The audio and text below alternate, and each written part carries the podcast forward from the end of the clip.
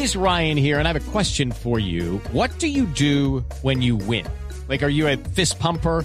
A woohooer, a hand clapper, a high fiver. I kind of like the high five, but if you want to hone in on those winning moves, check out Chumba Casino. At ChumbaCasino.com, choose from hundreds of social casino style games for your chance to redeem serious cash prizes. There are new game releases weekly, plus free daily bonuses. So don't wait. Start having the most fun ever at ChumbaCasino.com. No purchase necessary. BGW. Void were prohibited by law. See terms and conditions. 18 plus.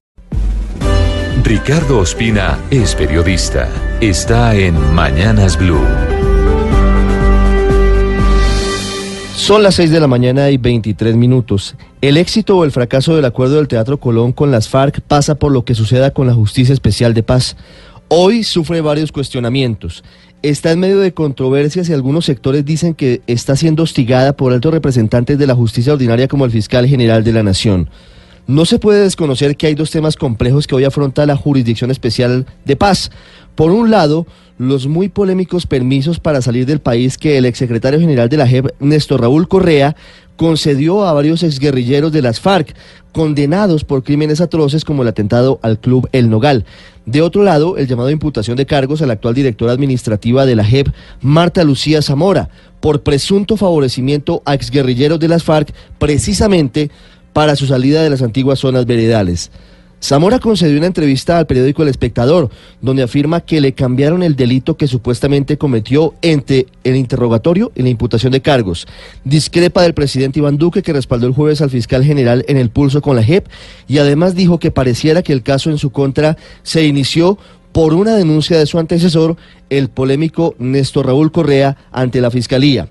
La otra papa caliente de la JEP hoy tiene que ver con la definición de la situación de Jesús Antrich, pues en los próximos días esa jurisdicción tendrá que informar si da o no vía libre para que la justicia ordinaria actúe y el ex jefe de las FARC quede en el pasillo de la extradición a Estados Unidos por narcotráfico.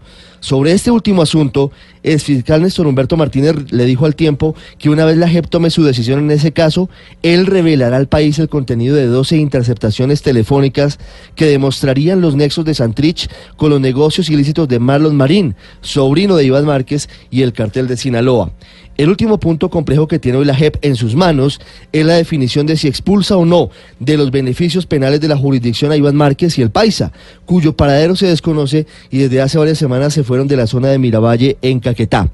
Es claro que la JEP no puede actuar como rueda suelta, que tiene quien la ronde, pero también es claro que las ramas del poder público y los colombianos en general deberíamos apoyar su funcionamiento y dar un compás de espera a su trabajo, porque realmente su desmoronamiento acabaría con resquebrajar el frágil acuerdo del Teatro Color.